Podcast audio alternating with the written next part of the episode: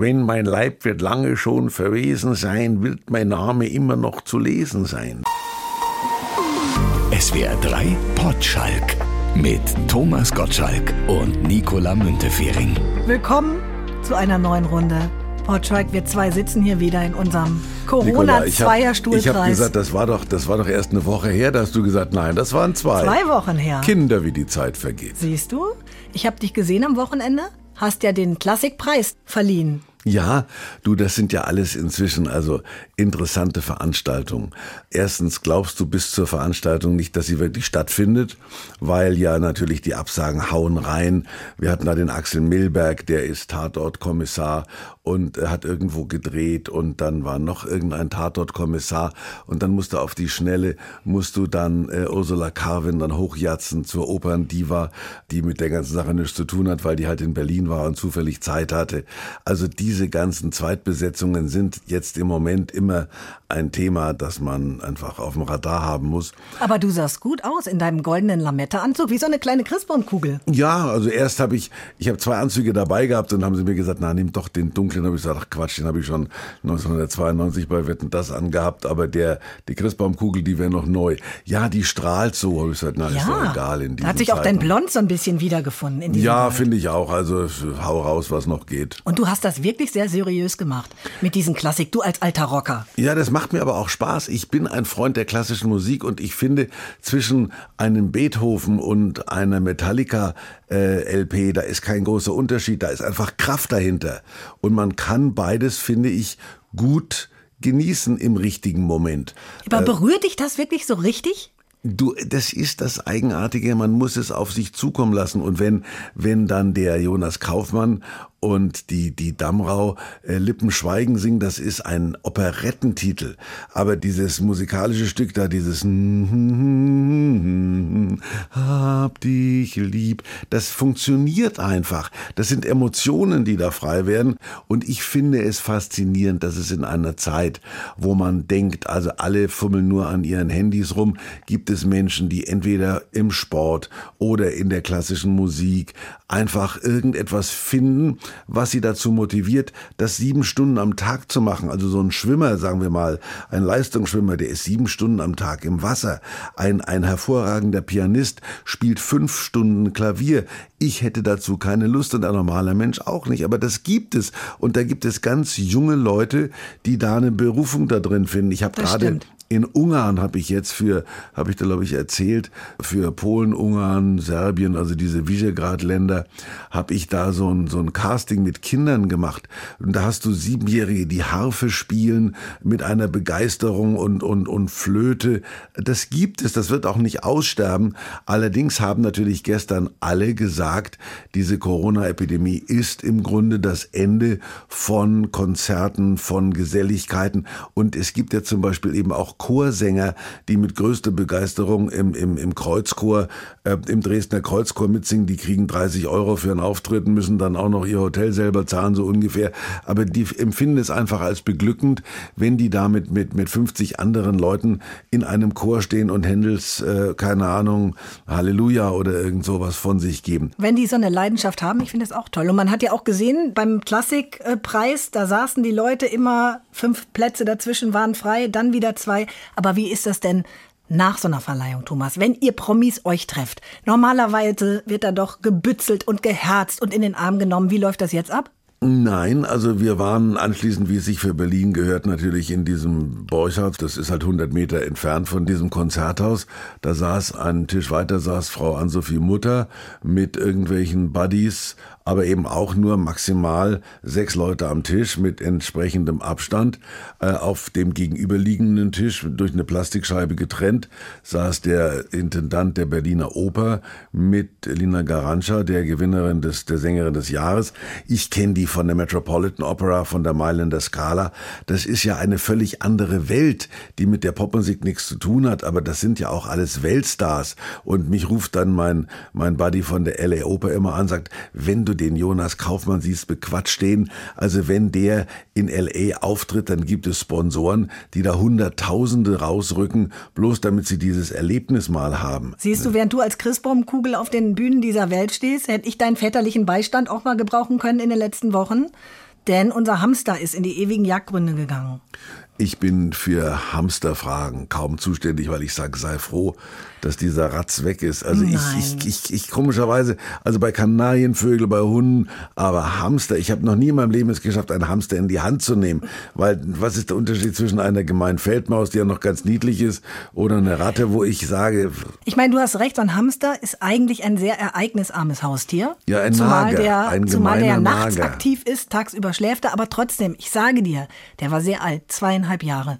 Sehr alt für einen Hamster. Wenn du dann beim Tierarzt bist und der sagt dir, nee, wir müssen ihn einschläfern, Das wird verabschieden mir Sie eines sich Tages mal. genauso gehen. Aber eingeschläfert werden, aber immerhin soll man sich noch verabschieden. Ja. Und dann steht ein heulendes Kind neben dir. Und dann ist es vorbei und der Tierarzt kommt raus und fragt, wollen Sie ihn mitnehmen? Das Kind oder das Tier? Das Tier. Also. Wir haben ihn mitgenommen und wir haben ihn beerdigt. Habt ihr ihn, habt ihr ihn kremiert oder was? Oder ein Mixer? Einfach in die Erde, Also Stein das- drauf, Also und Stein drauf und Schluss. Kerze daneben. Und jetzt habe ich natürlich, und dir als meinem Freund kann ich das natürlich nur anbieten, ein voll funktionstüchtiges Hamstergehege mit Buddelturm, mit Laufrad. Wenn du also überlegst, dir vielleicht doch einen zuzulegen, Gehen da andere Tiere. Inzwischen gibt es doch so kleine Hunde, die da auch reinpassen. Diese, diese Handtaschenhunde da, mit denen sie alle rumrennen, halte ich auch für einen Blödsinn. Ach. Allerdings muss ich dir sagen, großen Hund, also ich habe einige große Hunde zu Grabe getragen, da ist da schon was anderes. Also, Hast du Hunde im ja, Garten begraben? Ja. Aber wir hatten einen großen Garten und große Hunde, also die waren weit weg. Da hast du dann, wenn du den Hund besucht hast, da bist du eine Viertelstunde gelaufen, bis du dann in der Grabstätte warst. Und da hast du auch geweint. Du, das war, also der, wie hieß er denn, der? Tarzan. Der Tarzan war ja lange, es gab dann noch einen Tibor, es gab dann noch einen Balu und, und einen Tornado, alles Mögliche, alles Riesenviecher. Und das war ein Pyrenean Mastiff, also das war diese Pyrenäenhunde, diese weißen. In Amerika sind die Hunde wesentlich kleiner als bei uns, aus welchem Grund auch immer. Und, und dieser Pyrenäen Mastiff, das war ein Riesenvieh. Das war so eine Mischung aus Bernhardiner und Mastiff. Schön. Also, weil die Bernhardiner sind ja so sabberig. Aber als der dann, der hatte so mit, mit sieben kriegte der Krebs. Und da mussten wir uns auch verabschieden. Da haben wir gesagt, wir können den nicht zum Tierarzt schleifen.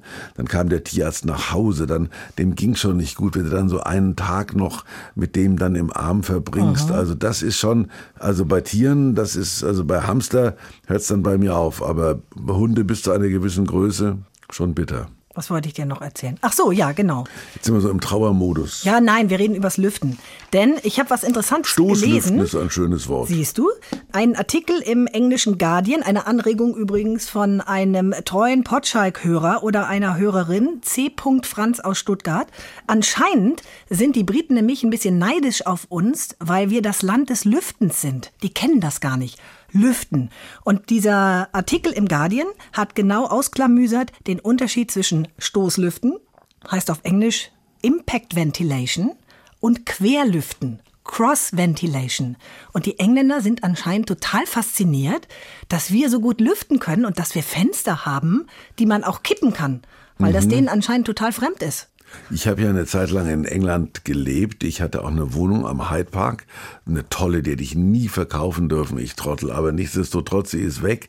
Und das war natürlich alles so Wohnungen, die haben ja da so eigenartige Kauf- und Besitzverhältnisse, wo du irgendwas 200 Jahre hast. Und die war, das habe ich erzählt, dass die eben so 200 Jahre hat man die gehabt. Das heißt immer 99 Year Lease. Das war dann irgendwie noch 70 Jahre, habe ich noch ganz gut weggekriegt, aber natürlich völlig, völlig idiotisch. In London sind Wohnungen, die nur noch 50 Jahre gut sind, auch noch schweineteuer inzwischen. Aber vielleicht lüften die wirklich nicht so. Die war gleich gegenüber Hyde Park, da war ich mit den Kindern immer am Hyde Park unterwegs. Hyde Park Gardens, auch eine tolle Adresse, beim Lancaster Gate. Äh, diese Lüftung, diese Fenster, die machst du ähnlich gar nicht auf in London, Eben. weil die dann, weil die rausfallen. In London ist ja alles in, so, ist er so wackelig und so, der Gips da, der vor 100 Jahren da mal eingebaut wurde, das war ja alles noch Tudor-Style. Aber ich habe auch in Erinnerung, in den Hotels, in denen ich mal war in London, da war es immer so ein bisschen muffig. Die konnte man gar nicht auch so die aufmachen. Teppichböden sind so versifft da. ähm, Vielleicht, dann, irgendwas ging uns mal kaputt. lüften. Irgendwas ging uns mal kaputt und dann kam irgendein ein Fachmann, der hat gesagt, Sir, I have reason to believe this is very old. Yes, indeed. I have reason to believe this is very old. Hier sagen die, das ist ein alter Scheiß, schmeißen Sie es weg. Aber es ist eben die englische Art. Aber deswegen fragt ihr auch C. aus Stuttgart, lieber Thomas, du bist viel auf der Welt rumgekommen. Stimmt es, dass unser Lüftungswahn vorhanden ist? Wie sieht es aus mit der Qualität und den Funktionen der in- und ausländischen Fenster? Wir haben Fans, mein Lieber. Ne? Ja, da wird man als Weltmann, als Weltmann eingestuft, aber dann wird man über die Lüftung. Also darf ich meine internationale Fensterkunde zum Besten geben. Die Amerikaner haben ja sehr eigenartige Schiebefenster in New York. Äh, das in meinem Schlafzimmer ging nie auf. Das, das, das musste man so nach oben schieben. Wenn es oben war, ist es wieder runtergesaust und du musstest schauen, dass du schnell die Finger rausgekriegt hast. Aber das ist nie oben geblieben. Ich habe diesen Mechanismus nie begriffen. Und dann ist das ja auch von diesen vielen Jahren, das sind so Metallrahmen, so zugewachsen eigentlich. Und wenn es dann der Deutsche, das stimmt aber. Also die Wohnung hat ja vielen Menschen gehört, bevor ich sie gekauft habe. Ich war der Erste, der wohl das Fenster aufmachen wollte, weil an der Park Avenue wohl kein normaler Mensch das Fenster aufmacht. Äh, da fahren ja dauernd Autos vorbei. Ich wollte es aber unbedingt aufkriegen und dann war das so halb oben, dann sank das so langsam wieder runter. Vielleicht ist das wirklich was typisch Deutsches. Ja, Lüften. das war, bei denen ist eben Stoßlüften, dass man sich beim Lüften stößt. und vielleicht übernehmen die das ins Wörterbuch. Wahrscheinlich. Lüften in England. Shoplifting. Wir bleiben bei Abonnentenpost, Thomas, denn Bitte nichts mehr zu Fenstern und Stoßlüftungen. Nichts mehr zu Fenstern, auf gar keinen Fall. Wo hat sie denn geschrieben? Die Saskia. Wo ist mein Zettel, Thomas? Die, die drei Zuschriften gehen auf einen Nein, Zettel, potschalk.swr3.de. Da Potschalk sind wir immer SWR3. erreichbar. Kann ich mir da auch schreiben, ja? Natürlich, du Aha. darfst auch schreiben. Ah, hier ist sie. Saskia möchte wissen, wie es zustande kam, dass du bei Sister Act damals in dem Kinofilm mitgespielt hast mit Whoopi Goldberg. Oh ja, das ist eine lustige Geschichte.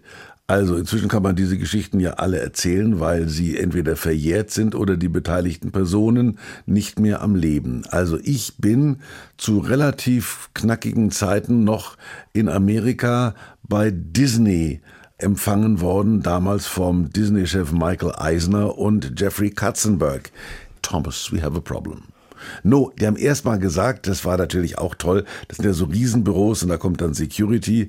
Ladies and Gentlemen, we are in the presence of Thomas Gottschalk. We are in the presence. Das ist fast so schön wie I have reason to believe. Also, und dann haben die mich da alle artig begrüßt und dann hat Michael Eisner gesagt, der sonst mit wenig Leuten gesprochen hat, das sind die, die immer mit 100 Millionen dann irgendwie bei Disney dann in die Rente geschickt werden.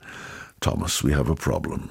Und die waren in einer Phase, wo sie diesen Disney Park in Paris geplant haben, wussten, dass die Deutschen sehr wichtig sind als äh, Besucher dieses Parks und wussten, dass ich den Deutschen damals noch mehr am Herz lag als heute. Da wurde ich noch nicht als Stoßlüfter befragt. Also auf jeden Fall hat der Michael Eisner gesagt, Thomas, we got a deal for you. We gonna make you big in America and you gonna help us in Germany. Ah, also, wir bringen dich groß raus. Ja, das, das, also wie, wie groß man mich rausgebracht hat, hat man gesehen, als ich bei Sister Eck dann aufgetreten bin. Dann kam aber, haben die tatsächlich meinen Anwalt eingeflogen, der relativ schlecht Englisch spricht, aber natürlich die Manieren eines deutschen Anwalts hat, der dann mit einem amerikanischen Showanwalt verhandelt hat, der dann gesagt, hast du gesehen, wie der mir seinen Thunfischsalat um die Ohren gespuckt hat? Der, der, der, der ist der ist bei Verhandlungen. Das gibt's doch gar nicht. Und das stimmte. Da saß also einer dieser Anwälte von Disney, die keine Ahnung 700 Dollar pro, pro halbe Stunde kriegen. Und der löffelte da aus so einem Plastikgeschirr, hat er da seinen Salat gefressen und hat den meinem Anwalt immer so um die Ohren gespuckt, die Mayonnaise. Da war der schon überhaupt verstanden, hat er gar nichts, aber auf jeden Fall flog da dauernd der Thunfisch durch die Gegend. Das fand er furchtbar. Mit Recht.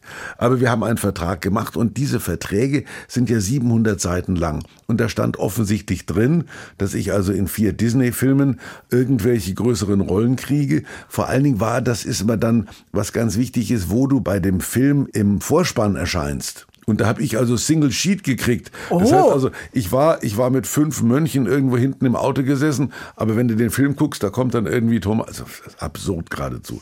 Dann habe ich aber gemerkt, dass natürlich das ist einer der berühmten Sätze, die ich auch als Fernsehmoderator oft gehört habe, wenn ich gesagt habe, dann müsst ihr mir aber die und die und die dann nach Deutschland ins Fernsehen schicken. Thomas, we don't control the talent. Das ist auch ein ganz wichtiger Satz. Und das habe ich nämlich gemerkt, als dann die Disney-Chefs dem Regisseur gesagt haben, der Gottschalk muss da mitspielen, hat der schon die Augen verdreht, weil er relativ zügig meine schauspielerischen Talente erkannt hat. Und dann haben sie mich in Bus, da hat mich irgendein Aufnahmeleiter in den Bus vorne hingesetzt und der Regisseur fragt, Thomas, would you move in the back? Oh Gott, dann musste ich dann in, in, nach hinten dann immer sitzen, dass man mich gerade, da musste ich immer so schräg sitzen. Und du musstest auch Englisch sprechen, ne? Naja, klar, ich war aber ein deutscher Chef, ich konnte gebrochen sprechen. Ich bin immer mit einer Mönchskutte und einer albernen Salami durch diesen Film gelaufen. Ich war allerdings bei den Dreharbeiten, ich glaube ich, zwei Wochen gedreht und war in dem Film eine Minute zu sehen. Also das haben die dann auch ohne mich, haben die mich dann da wieder entsorgt in diesem Film. Ja, aber in aber welchen anderen Filmen hast du denn dann noch mitgespielt? Moment, jetzt kommt erst die Geschichte von Sister Act, weil es keine anderen gibt oder kaum. Doch, es gibt eine, die erzähle ich aber nicht eine Geschichte. Man hat mir allen Ernstes eine Hauptrolle angeboten, die ich aber aus Gründen abgelehnt habe, die ich dir mal in Ruhe erkläre, aber nicht an dieser Stelle.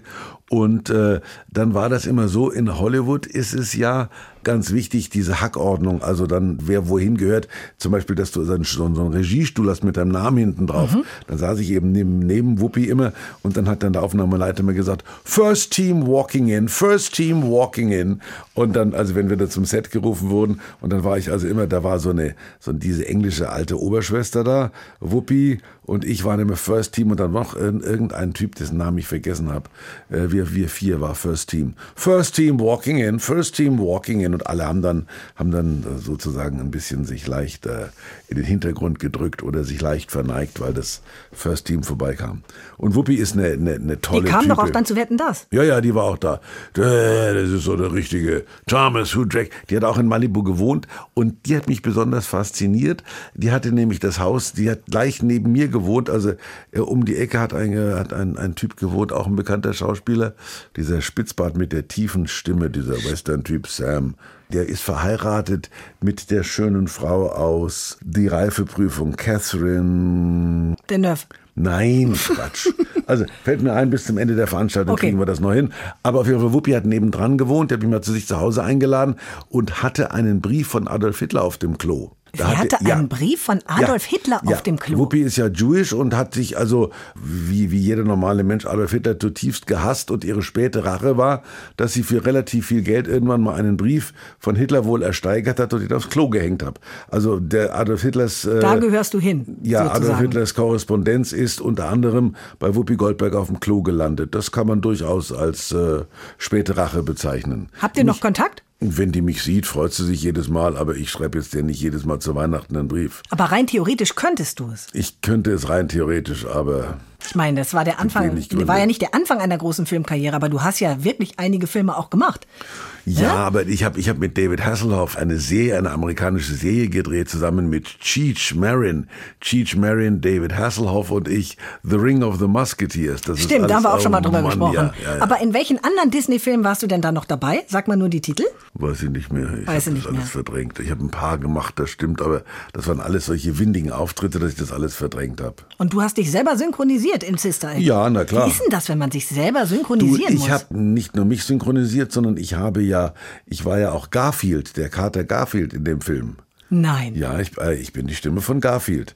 Hab ich. Und ich bin jetzt, ich habe nächste Woche einen Termin. Ich bin bei dem neuen Minions-Film, haben sie mir irgendwas da zugeschanzt. Du bist Garfield? Ich bin Garfield. Wenn einer, ich singe am Ende sogar. Wie geht der denn? Ein, der spricht wie ich in Deutsch. Ah, du musstest gar nicht irgendwie was anderes, nein, eine andere Charge, nein, nein, sondern du bist ich Garfield. musste nur am Ende einen, Titel von I feel good. Also ich bin ja nun als Sänger nicht gerade, aber am Ende des Garfield-Films singe ich sogar als Garfield. Aber das dauert so drei Tage, dann stehst du, dann kriegst du diese Takes und dann, dann sitzt da so ein Regisseur, der sagt, ich habe ein Magengeräusch gehört, ich habe ein Magengeräusch gehört und dann musst du dann wieder nochmal und dann, dann, also wenn du dich selber oder wenn du Stimmen synchronisierst, wenn habe ich dann als, ich habe ja das Baby bei Look Who's Talking auch synchronisiert, das in Amerika Bruce Willis war. Hast du auch mal Pornos synchronisiert? Nein, Quatsch. Viele Schauspieler, Armin Rode zum Beispiel, der hat, als er angefangen hat, einen, einen, einen, einen Zettel gesehen am schwarzen Brett, Porno-Synchro-Stimme gesucht und so hat er damals zu Studentenzeiten sein Geld verdient und der sagt, das war gang und gäbe auch unter Schauspielern,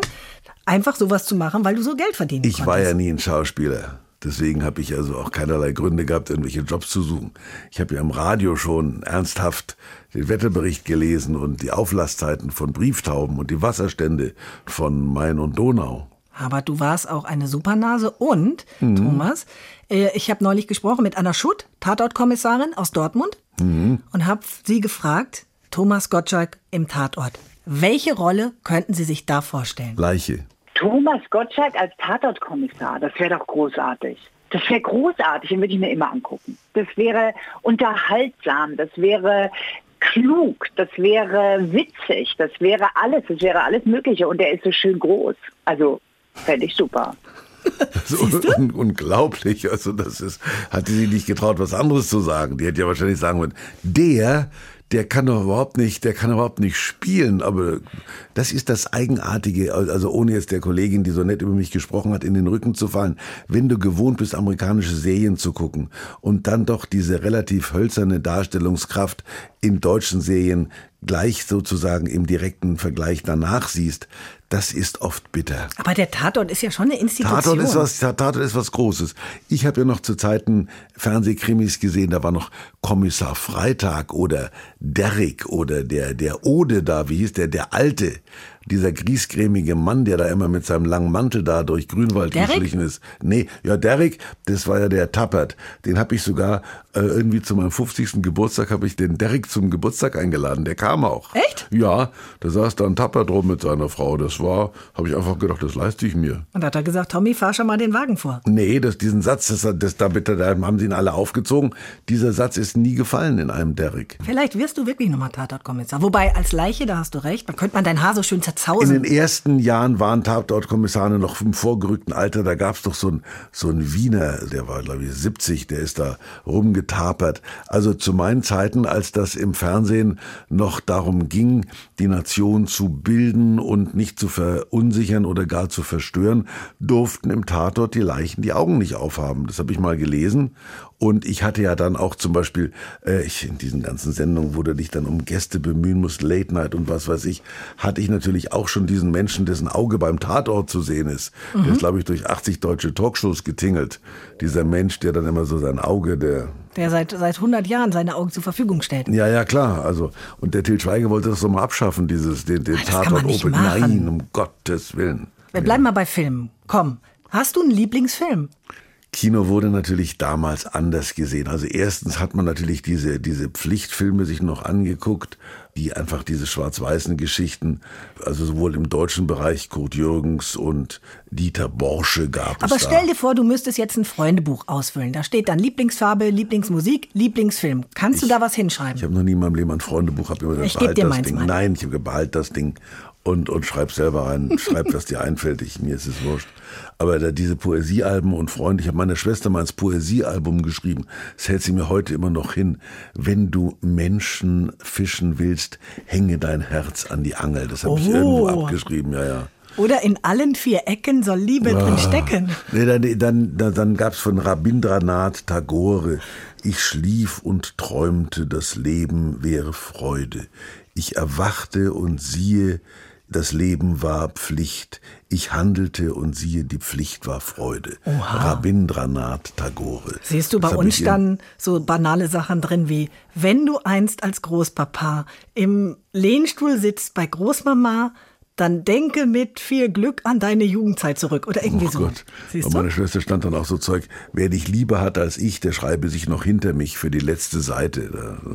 Wir waren beim Lieblingsfilm, Thomas. Ja, ein, ein gutes Gästebuch habe ich mal auf irgendeinem, auf irgendeiner Berghütte gefunden. Da saß ein, ein, ein 80-Jähriger, da waren so, da haben sich Leute nur so 1912 eingeschrieben. Der eine hat geschrieben, wenn mein Leib wird lange schon verwesen sein, wird mein Name immer noch zu lesen sein. Das ist ein, ein guter Spruch, ja. Sehr, und ich halte fest, so. mal wieder sagst du bei etwas, das interessiert mich nicht, ist doch doof, bla bla. Und eigentlich eigentlich. Ja, das waren Gäste, Eigentlich Gästebücher. Gästebücher ist was anderes als diese Familienbücher. Lieblingsfilm, Lieblingsfarbe, Lieblingstier. Das ist das, was mich heute die Reporterinnen von Frau mit Herz fragen. oh ich, Gott. Dann gib mir lieber dein Familienbuch. Okay. Also nochmal, wir waren bei Man muss ja auch gar nicht unbedingt einen Lieblingsfilm haben. Ich könnte es auch nicht so direkt sagen. Na, ich mache mich ja lächerlich, wenn ich zum Beispiel sage, also der erste Film, den ich richtig mit Begeisterung zur Kenntnis genommen habe, war Ben Hur. Das war mhm. der mit diesem Wagenrennen, mit Charlton Heston, der sich später als Waffenidiot rausgestellt hat. Und ich habe natürlich diese Winnetou-Filme, Old Shatterhand ja. und Pierre Brice als äh, Winnetou, großartig. Das ist mir auch damals nicht aufgefallen, dass da irgendwelche Jugoslawen, irgendwelche irgendwelche Styroporbrocken durch die Luft geschmissen haben. Das Ist ja waren auch für egal. Mich Indianer und das waren Steine und da konntest du mich, also konntest du mir das Ding dreimal vorführen. Heute sieht man das. Das ist aber etwas, was natürlich mit einer gewissen Wahrnehmung zu tun hat und Kino war für mich immer groß. Aber das waren auch so Momente, die mit dem Film nichts zu tun hatten, wie dann nochmal das Licht anging und die Dame mit dem Eis da reinkam. Die hat da so einen, so einen Bauchladen umhängen gehabt. Salziges oder süßes Popcorn? Nein, das gibt's. Das, das, damals gab's noch kein Popcorn. Da, da gab es nur dieses, diese Eistante. Das ist ja erst später in Amerika. Dann, dann kam dieser Schmelzkäse, der da über diese Nachos gelaufen ist. In Amerika gibt's ja nur salziges Popcorn. Also Ist auch viel das, besser. Das süße Popcorn ist eine deutsche Er- Erfindung. Das gibt's in Amerika heute noch nicht. Da gibt's allerdings diese komischen Butterstand, wo du dann so an so einem Haken ziehst, dann läuft dir da so eine Art buttrige Flüssigkeit über das Popcorn. Das sind so fette Finger. Da musst du dann beim Nachbarn. Früher hast du deiner Freundin die Hand aufs Knie gelegt und dann hast du, später hast du dann die Fettfinger daneben an abgewischt. Gehst du überhaupt noch ins Kino? Ich meine jetzt Ja, abgesehen Moment, von Corona-Zeiten. Naja, klar, also diese großen Cineplexes in Amerika sind schon toll und inzwischen gibt es ja in, in Thousand Oaks, da waren wir immer, da gibt es so ein Kino mit Drinks und mit so Liegesitz, da liegst du wie in der Lufthansa First auf so einem Sitz und dann, dann kannst du Drinks und dann kannst du Fingerfood, also das ist toll, das ist richtig ein anderes Kinoerlebnis. Kannst du dich noch an den ersten Kinofilm erinnern, in den du alleine reingegangen bist? Ohne Eltern damals? Na, ich glaube, das war zur Sache. Schätze dich, war, ich bin immer ins Kino gerannt. Ich habe mich abgeseilt vom Balkon über die Regenrinne und bin dann in diese Spätvorstellung gegangen. Ich habe diese ganzen, Heimlich? Natürlich. Hammer Film of Horror, das war damals die Hammerfilme, unglaublich. Da war zwar viel Christopher Lee und, und Vincent Price immer mit diesen, aber das war Hammer House of Horror, war großartig. Und konntest du danach Edgar schlafen? Nee, Edgar Allan Poe, das Pendel des Todes. Das hatte ich, aber es waren Klassiker. Alle haben da so in so englischen Schlössern gespielt. Oder hier spricht Edgar Wallace. Diese Edgar Wallace-Filme, von denen keiner in London gedreht wurde, mit, mit Joachim Fuchsberger als Kommissar. Und, und Herr Schürenberg war immer der. Und dann bist du nach der Vorstellung an der Regenrinne wieder hochgeklettert, lagst Ja. im Bett, hast Angst und dann bist du zur Mutti rübergegangen. Nein, nein, nein, so weit ging's nicht. Also ich bitte dich zur Mutti rüber. Der schlimmste Film, den ich jemals gesehen habe, Mhm. gibt es einen, Die Passion Christi von Mel Gibson damals. Ah, was? Äh, Ich wusste das, das wird keine Komödie sein, das war mir Ja. schon klar, aber der war wirklich, also das ist der schlimmste Film, den ich je gesehen habe. Tatsächlich, also Ja? ich habe den Mel Gibson, der war ja auch Nachbar in Malibu, der äh, wohnt da nicht weit. Das war dem ein unglaubliches Anliegen. Das ist ja ein sehr konservativer Mensch, der so im altkatholischen Bereich unterwegs ist. Und dem war das ein Anliegen, der hat mir das immer erzählt. Da habe ich gesagt, was der, also die, die Passion Christi in der Originalsprache verfilmen, ist eine Schnapsidee. Die richtige Kohle, die der gemacht hat, hat er nicht mit Braveheart oder mit sonst irgendwas gemacht, sondern mit diesem Film. Jetzt klingelt mein Handy. Ich dachte, das ist die Titelmusik von Passion of Christ. Oh Gott, Thomas ist mir jetzt echt unangenehm. Okay, das ist mein Sohn. So lang klingelt das. Okay. Das ist eine Oper. Bei mir, ich habe einen kurzen Das Klingelton. ist, ach, guck, hat wieder aufgelegt. Klingelton. Wir waren bei der Passion Christi und Mel Gibson. Ja, naja, da Dass der sein Geld nicht mit Braveheart Nee. und so gemacht hat, sondern, sondern mit, mit, mit diesem Film. Der hat ja hunderte von Millionen verdient, weil der in unheimlich vielen Kirchen auch vorgeführt wurde. Ich fand den, ich fand den gar ich nicht fand den schlecht. sehr brutal. Ich bin da eigentlich nicht pingelig für ja Walking die- Dead die- Horror, ist mir alles wurscht, Naja, aber ist- den fand ich echt Richtig hart. schlimm finde ich diese Saw-Filme. Die sind so bösartig, Kenn so gemein. Da doch gab es die in Deutsch Saw. Saw 1, Saw 2, Saw 3, Saw 4, SAW. Die, Ja. Also das ist ganz, ganz heftig, ja. Wann hast du mal geheult bei einem Film? Hm, Ach, ich habe beim Film nicht geheult. Das glaube ich dir nicht, Nein, Thomas. ich bin, ich bin nicht der Typ, der. Ja, doch, ich glaube, bei, bei Love Story habe ich geheult. Das war so, da war ich so 16, wo die dann so am Ende, da muss, glaube ich, jeder heulen. Das ist aber Pflicht, deswegen haben die den Film nur gemacht. Die haben da so lange rumgedreht, bis die Kameraleute geheult haben. Dann haben sie gesagt, jetzt ist gut. Siehst du, unendliche Geschichte war es bei mir. Als das Pferd Atax oder Ajax, wie hieß es noch, egal, im, im, im Moor versinkt. Das fand ich ganz schlimm. Habe ich das gesehen? Die hat der Wolfgang Petersen gemacht, ne? Ende. Ja, Ja, genau, habe ich, das habe ich nicht unendliche gesehen. Geschichte. Ja, ja, das hat er mir auch übel genommen. Ich habe das Boot habe ich gesehen, aber die unendliche Geschichte habe ich nie gesehen. Hast du Mary Poppins gesehen? Fulgur, Mary Poppins, ja. Super. Der Zauberer Also von mit- Oz. Nein. Also ja, der, der, das ist das. Eine ist Das ist Julie die- Garland, die andere ist Julie Andrews. Genau, die Julie Andrews habe ich gesehen. Beides tolle Filme. Ja, dieser alte Typ, der da, der tapert immer noch in Malibu durch die Gegend. Der hat dann später so einen Fernseharzt gespielt, der, der auch eine Hauptrolle Mary Poppins. Ich muss immer anfangen, mal Schauspieler zu googeln hier. Also der, mein Nachbar fehlt mir immer noch, dass der mit dem Spitzbart, weil den kennst Spitzland du. und der Frau, die, die Catherine heißt. Jetzt bin ich echt gespannt. Catherine Ross heißt die. Ah. Catherine Ross, da gucke ich mal bei Catherine Ross Ehemann, Sam Elliott. Sam Elliott. Ja, Sam das war dein. Nachbar. Das war der Nachbar, ja. Thomas what brought you out on the beach. Guter Typ mit seinem. Das ist der, weißt du, der hat doch immer diesen, diesen tollen Westernbart. Ganz, Mhm. Könntest du dir auch mal stehen lassen? Ja, ja. Jetzt haben wir, jetzt haben wir alles Nein. Nee, wer fehlt uns noch? Welche Ah, Filme der- hast du schon mal der- zweimal geguckt? Ich gucke gerade zum zweiten Mal äh, Sopranos, aber Filme ja Dr. Chivago habe ich glaube ich ein paar Mal gesehen. Der ist ewig, ja, ja, weil man da. Der erste und einzige Film, den ich zweimal gesehen habe, also wo ich zweimal ins Kino gegangen bin, war Dirty Dancing. Damals. Echt? Ja, der läuft ja immer noch mit. Mhm. Immer mit, noch. In jeder Wiederholung gucken den drei Millionen, ich weiß auch nicht. Da habe ich ja, wie heißt der Hauptdarsteller? Der, Patrick Swayze. Ja, der, das war ein ausgesprochen netter Mensch. Ja? Ja, ja, den habe ich ein paar Mal zu Gast gehabt. Ein reizender Mensch. Das hat mir wirklich leid getan, als der, weil der war, der war so nett, der war sympathisch, der war fröhlich. Ich habe ja viele auch so Mist, so, so, so übel gelaunte Weltstars gesehen, wo ich sage, oh Gott, wenn das die Leute wissen. Der hat nicht dazu gehört. Patrick Swayze war, war reizend. Der sich ja anscheinend mit der Jennifer Grey gar nicht so gut verstanden hat. Film. dann Die ja, eigentlich auch tragisch, ne? Die war ja durch Dirty Dancing ein absoluter Superstar und hatte ja, Ja. diese markante Nase. Genau. Und hat sich danach diese Nase richten lassen und dann wollte sie keiner mehr sehen. Deswegen habe ich meine Nase immer so gelassen, wie sie war. so, und das ist Dick Van Dyke, heißt der Typ, den ich vorher Ach genau, Dick Van Dyke. Dick Van Dyke, der ist, der ist glaube ich 100. Mary rennt Poppins immer noch in, in Malibu rum, der hat dann so eine Arztserie gemacht. Das war auch ein, das ist ein lustiger Geselle. 94 ist der inzwischen, ja. Auch? Dick Van Dyke, ja. Wenn deine Söhne dich jetzt fragen, Papi, welchen Film sollten wir uns unbedingt angucken? Vielleicht auch fürs Leben. Ach, Filme fürs Leben.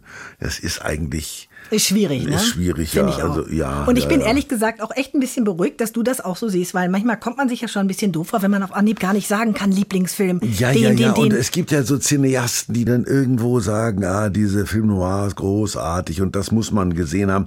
Oh, ein Film, der mir wahnsinnig Angst gemacht hat, ist Die Teuflischen. Ein Schwarz-Weiß-Film, den ich mir aber neulich wieder mal angeguckt habe und der, der heute gar nicht mehr so richtig funktioniert. Das war, da hatte ich richtig jahrelang Angst. Es ist von einem berühmten Regisseur.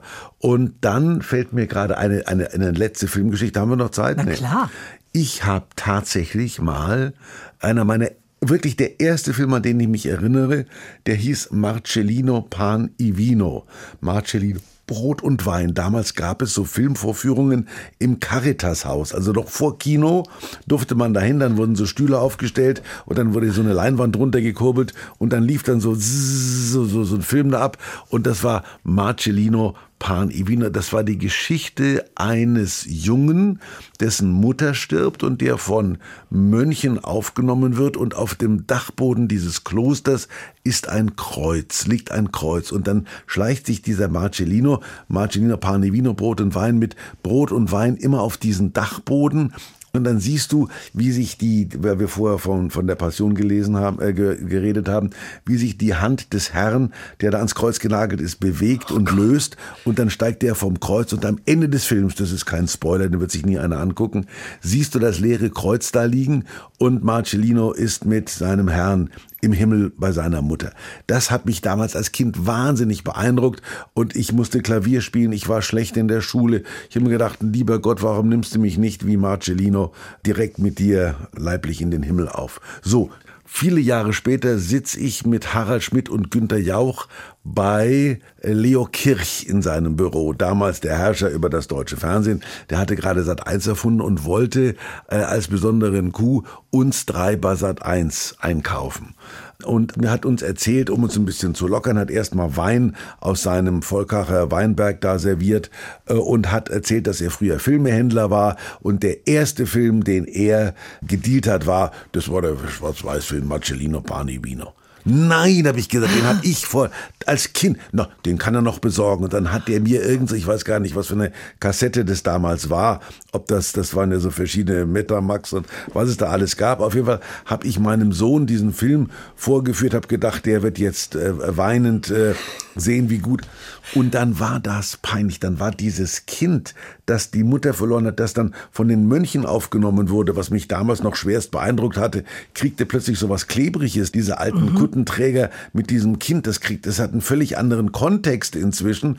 Und dann, wie der sich dort auf diesen Dachboden, dachte ich, um Gottes Willen, dieses arme Kind. Und dann, als der dann am Ende des Filmes wieder weg war, der ging genauso aus wie vor 20 Jahren natürlich, habe ich gedacht, ach, mein Sohn war längst weg, der hat gesagt, guck dir Mr. Alleine an. Also das war so ein Schwarz-Weiß-Film mit irgendwelchen Schauspielern. Ich glaube, von irgendeinem Spaß. Ich habe den dann sogar mal gegoogelt und den gibt's auch noch, weil ich schon hier gegoogelt habe. Jetzt googelt er nochmal. Jetzt googelt er nochmal. Jetzt googelt er nochmal. Marcellino, ob's den... Ob der, Mit einem Leuchten in seinen Augen. Nein, Marcellino Panevino, genau, Kino. Der junge Marcellino und so weiter, das ist ein Film, den gibt's auch bei YouTube offensichtlich. Der Mann ist inzwischen, der den Marcellino gespielt hat, ist inzwischen 80, glaube ich. Das fasziniert mich. Nee, das ist ein Restaurant hier. Das war der, das war der Wirt von dem Restaurant. Scheiße. Mar Marcel, lass mich jetzt, Marcellino. Ü, das war nämlich ein spanischer Film und deswegen kann das Zeichentrick Deutsch gibt's ihn auch. Buch, Text, Intro, Song. Das Geheimnis des Marcellino. Film, jawohl. Von 1955, der war damals hochaktuell. Oha. Hast du die ganzen Videokassetten von deinen Supernasenfilmen und deinen Filmen? Quatsch. Hast du jemals nein. einen Film mit dir ganz nein, gesehen? Nein, nein, nein. Ich war natürlich mit dem Mike bei diesen Premieren. Das, das kannst du dir nicht vorstellen, du. Das war in den 80ern, dann waren wir, da gab es die Lichtburg in Essen, das größte deutsche Kino. War ich auch da schon. standen so viele Menschen auf dem Marktplatz, dass wir mit einem Kran mussten wir äh, hochgefahren werden, um das Kino betreten zu können. Ich glaube, 10.000 Leute kamen ja, da weil ihr unten nicht durchkamt, oder Weil wie? wir unten nicht durchkamen. Dann haben die uns mit einem, mit einem Hebekran ins Kino. Das, das, das ist, ist mir heute noch peinlich. 10.000 Leute waren da in Essen unterwegs, um uns beiden zuzujubeln, uns Nasen da. Und wie waren die Aftershow-Partys? Keine Ahnung, ich kann mich guten Gewissens nicht mehr daran erinnern. ja, ja, ja. Aber ich glaube dir nicht, dass du die nicht aufbewahrt hast. Nee, ich habe neulich habe ich mal irgendwo, das ist alles verbrannt in Malibu, aber ich habe ich in diesen so, ja. in diesen Videoschrank geguckt, da war die, da stand eine Hülle, aber die war leer.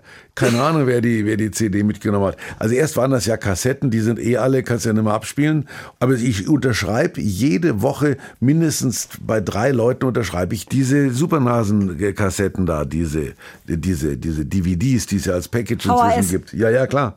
Also Wahnsinn. die halten mir die immer noch hin. Siehst du? Ja, ja. Du bist halt doch ein kleiner Das war, das war, Mei, du warst für mich der größte Tommy, du warst der Held meiner Jugend. Das höre ich immer wieder.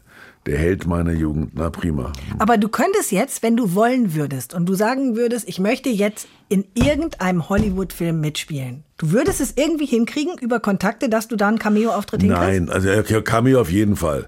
Also Michael Eisner ist in Rente, der sitzt da in Malibu an der Beach, der hat sich ein Haus für 100 Millionen, glaube ich, dahin gebaut, hat, was mich fasziniert hat, einen Aufzug von oben, weil man ja normalerweise nicht an der Beach im Sand wohnt, sondern oben hat er durch den ganzen Felsen einen Aufzug. Das ist unglaublich. Dem gehört auch ein Fußballclub in England, glaube ich. Der Jeffrey Katzenberg, der ist, weiß der Teufel, der ist auch nicht mehr. Also die Menschen, die damals Power hatten, als ich da unterwegs war, sind alle weg und der neue Disney-Chef, der rollt nur die Augen, wenn er mich sieht. Also Mir fällt noch ein Film ein, der könnte dir, glaube ich, auch gefallen. Das ist einer meiner Lieblingsfilme. Straight Story. David Lynch. Ja. War nie, war, war nie so ein. so David ein Lynch ist natürlich gut. Superbuster. Ähm, Mission ist ein toller Film, der, fällt, der gefällt mir. Da, da spielt Robert De Niro mit. Das ist auch so ein etwas schwerfälliger Missionarsfilm da, wo die da in Südamerika unterwegs waren. Robert De Niro als Inquisit, Großinquisitor und Liam Neeson als, als Mönch. Mission. Also die Cineasten haben heute drei Sachen mitgenommen. Die teuflischen, schwarz-weiß, gruselig. Dann Marcellino Panivino, verzichtbar. Und äh, Straight Mission. Story. Mission, ja, Straight Story. ist Willst du gar nicht wissen, worum es geht? ja, Nee? Straight Story, Strange Story wahrscheinlich. Nein, Stranger, straight. Stranger Things habe ich gesehen, aber Nein, Straight Story. Ist Straight? deine Altersklasse, Thomas. Geht ist- um ist zwei er Brüder. Ja? Nein, geht um zwei Brüder, muss Anfang ich, mal, 70. muss ich ihm Christoph erzählen. Der eine fährt zum anderen hin, die haben sich la- jahrelang verkracht und er erfährt, dass sein Bruder krank ist. Und dann fährt er mit dem Rasenmäher 300 Meilen von zu Hause zu seinem Bruder. Ein Also, Roadmovie. also du und das sagst ist ganz toll. Gestört, gestört, gestört. Das Soll ich mal mal angucken? Das ist guck ihn dir an und ich weiß, dass du, auch du, am Ende bewegt sein wirst und ein Tränchen vergießt. Du hast einen Bruder, du kannst aber ich habe Rasenmäher ich hab fahren. keinen Rasenmäher, der mich, der mit da 300 Kilometer fährt. Guckst ihn dir mal an. Sind wir durch? Nein. Nein, nein, ich möchte Du- schon du jetzt nickst- hören. du Ja, ich gucke ihn mir mal ja, an. ich gucke ihn mir an. Straight, straight Story. Straight Story. Ich, okay, ich gucke den mit meinem Bruder zusammen an. Ja, und das- sag, du, ich bin mit dem Rasenmäher da. Und dann erzählst du mir, wie es euch danach ging. Genau. Ehrlich. Straight Story. Gut. Straight Story. Genau. Es fehlt doch noch was am Ende, Thomas. Ja, die Kärtchen. Siehst du? Solange du dann nicht dein Dings, dann dein Familienbuch da rausziehst. Poesiealbum meinst du? Ach, das bringe ich dir beim nächsten Mal mit. Ja. Hast du sowas? Von früher noch, ja. Ja, Mädchen haben sowas. Ich habe das nie gehabt. Jungs hatten das auch, natürlich. Echt? Außerdem gibt es heutzutage, haben die Jungs das auch. Dann ist halt vorne ein Fußball drauf, damit es nicht so kitschig aussieht. Und da stehen genau dieselben Aber was Fragen mir drin. gerade einfällt, was ich neulich habe, ich war ich in Kulmbach in meiner alten Heimat, da liegt noch ein Thomas Gottschalk-Kalender rum. Es gab über mehrere Jahre, gab es für Mädchen einen Thomas Gottschalk-Kalender. Für Mädchen. Naja, da waren so Sprüche von mir drin und Geburtsdaten von irgendwelchen Stars wie Live Garrett oder sowas und ich war vorne drauf. Ja? Thomas Gottschalk-Kalender. Hast du mal einen, den du mal mitbringen kannst? Nein, das war, der war, waren von 84 oder so. Ja, aber das kann doch nicht sein, war. Thomas, dass du von all deinen Dingen Nein, gar nichts der lag da oben. Meine Mutter hat den gehabt. Ich dachte, was ist denn das für ein Scheiß? Wenn deine Mutter Thomas, den gehabt hat, dann hat ihn jetzt einer von euch. Thomas Gottschalk-Kalender, gibt's das? Warte mal, ob das, ob das, ob noch. Und er googelt wieder. Die, Kal- die, Thomas die, Gottschalk-Kalender, die, Ruhe. Thomas Gottschalk. Der war, ich war zwei, zwei, zwei, zwei Thomas die, Gottschalk-Kalender, die, der ist nicht mehr. Der war damals vom Fischer Verlag bei Weltbild Kalender am 14. Februar. Nee. Irgendeiner, der uns zuhört, hat den vielleicht noch zu Hause, den Thomas Gottschalk-Kalender. Wir freuen uns Eine, über das war, einen das Screenshot war so eine ein Mädchen, Bild. war eine Mädchennummer. Ich habe da so, ich weiß, ich Ja, den- ja, den du hast, ich ja jetzt- du, du hast dieses Funkeln in den Augen, Thomas. Nein, nein, nein, ja, nein, nein. da hat war das ich- Spaß gemacht, die das Bällchen war, zu das machen. War und das, so. da hab ich, nein, das war, komm, Ja, also jetzt komm. her mit also deinen komm, Karten jetzt da. Karten hier. Willst du noch mischen? Na, misch du mal. Ich misch. Ach Gott, gib her, ich misch. Wie die, die Misch das ist. Ist auch egal, weil diese Karten wissen ja, zu wem sie wann wollen. wusste gar das nicht, hat dass mir, glaube ich, mal meine, meine Oma geschenkt. Ich, ehrlich gesagt, ich weiß es gar nicht mehr. So, abheben, abheben. Abheben. So, okay, jetzt komm her. So. Jede Türe, die ich öffne, ist der Beginn eines neuen Abenteuers. Oha. Das ist doch schön. Straight Story. Guck mal, dann ist noch so mein Herz. Auf dieser Karte sind also vier Türen aufgemalt. Auf der einen steht mein Herz, auf der anderen meine Talente, auf der anderen Tür andere Menschen und auf der vierten Tür steht neue Aufgaben. Jede Tür, die ich öffne, ist der Beginn eines neuen Abenteuers. Ist doch schön. Ja. Und du guckst es auch an und es, und es erfreut dich. Es erfreut mein Herz. Siehst du, so und soll draußen das steht sein. mein Rasenmäher, mit dem ich fahre ich dann zu meinem Bruder. Okay, ich ziehe schnell noch eine. Bei mir steht, ich entdecke meine wahre Natur. Ich muss aufschreiben, wie heißt der Film? Straight Things? Nee. Ach, Thomas. Straight Story. Straight Story. Muss ich mir Notizen. Da habe ich eine Notiz, der Spruch hat mir so gut gefallen, von Robert Gernhardt. Lieber Gott, nimm es hin, dass, dass ich was Besonderes bin. Und Ja, gib genau. du ruhig einmal zu, dass ich klüger bin als du. Preise künftig meinen Namen, denn sonst setzt es etwas. Amen. Jawohl, das war doch mal, guck mal, wie auf Stichwort. Straight Story, Sehr gut. Film angucken unbedingt mit, Mit Christoph, Bruder. mit Bruder. Und dann erzählen, wie es war. Okay. Das Wir hören uns in zwei Wochen wieder. Ach, hat jemand zugehört? Ist äh, Paul C. Paul C. Dingens aus Stuttgart? Natürlich. Der Stoßlüfter? Mensch. Potschalk.swr3.de. Wir freuen uns über Anregungen und Aufregungen. Macht's Straight gut. Story. Tschüss. SWR 3 Potschalk. Eine neue Folge gibt es jeden zweiten Freitag, morgens ab 6 in der ARD Audiothek und überall, wo es Podcasts gibt.